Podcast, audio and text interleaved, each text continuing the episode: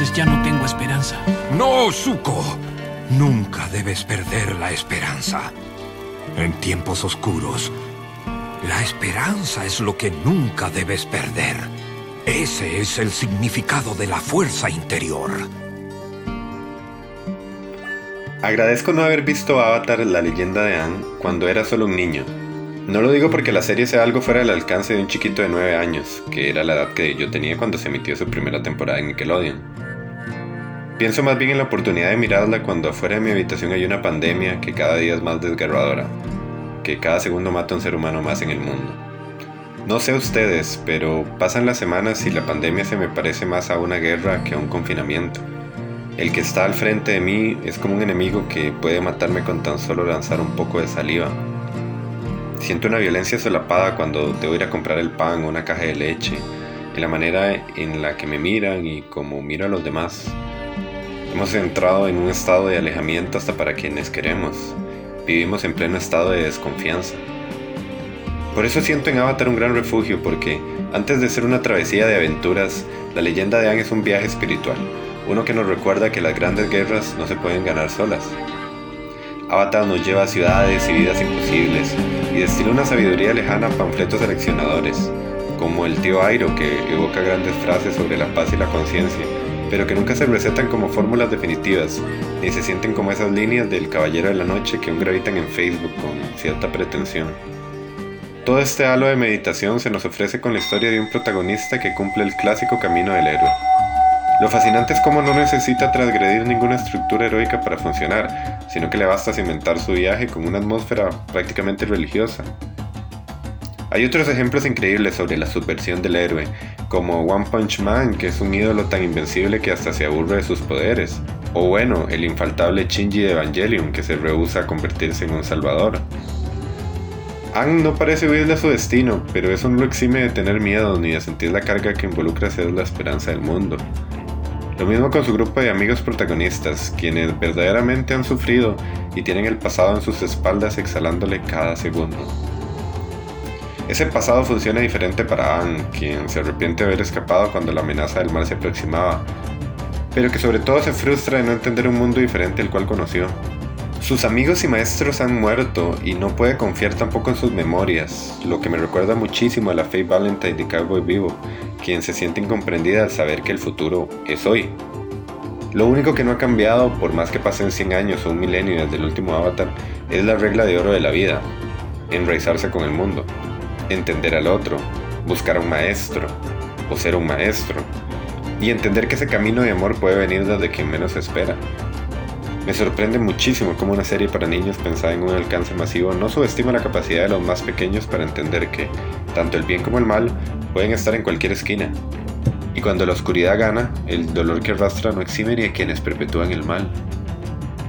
Queda clarísimo con el viaje de redención de Zuko, pero también en pequeños momentos como la infiltración de Aang en el Instituto de Formación de Jóvenes para la Nación del Fuego.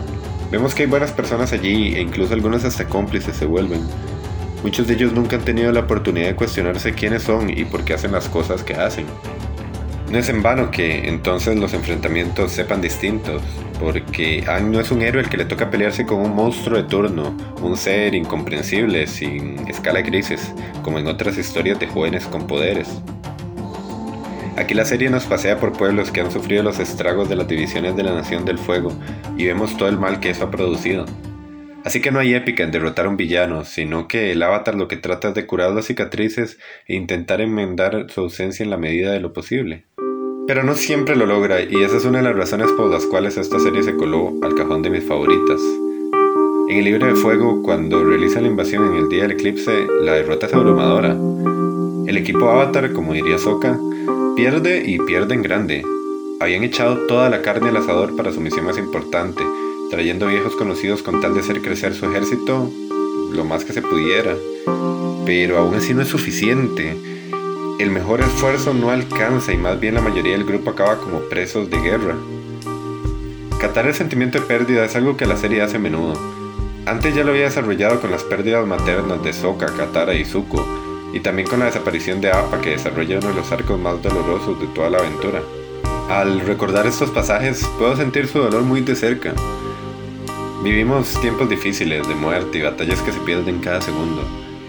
Y por más que cada día se me parezcan nuevas razones para decepcionarme de la gente, de personas que deciden sacar su peor cara en tiempos de crisis, Avatar me recuerda que los combates, especialmente los más grandes, se ganan juntos, por más cliché que suene.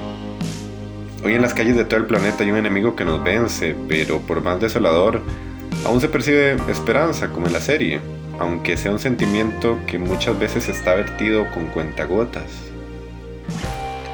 Creer en tiempos mejores no provendrá de un niño descubierto en un iceberg, pero de la misma manera en que la embarazada de la serie decide bautizar a su hijo como Esperanza, Avatar es un asilo seguro para mirar hacia el interior de cada uno y decidir combatir la guerra en conjunto. Avatar nos recuerda que es posible perder todo en el día en que se planeaba ganar, pero que también, cuando más poderoso parezca el enemigo, puede que ni un cometa de fuego le sea suficiente. De nada vale ser temido ni propagar la violencia, Zuko, Azula y compañía lo demuestran en el episodio de Playa.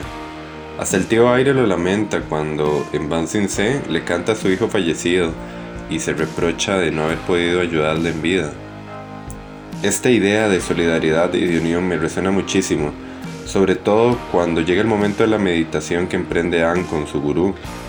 Al abrir el sexto chakra, explícitamente el gurú se lo dice a Ang, todos somos uno, todos pertenecemos a lo mismo, una pandemia deja esto más claro que nunca, el cuidado del otro depende de uno y viceversa. Avatar sabe decir de una manera muy sutil que es más importante ser amado y dar amor en tiempos de desesperanza, y creer que hay un destino, un mundo futuro, en el que todo mejora por más difícil que parezca.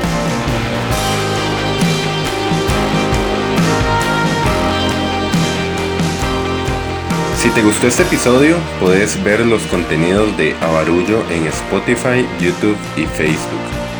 También puedes apoyar el proyecto en Patreon para continuar con la producción de estos episodios.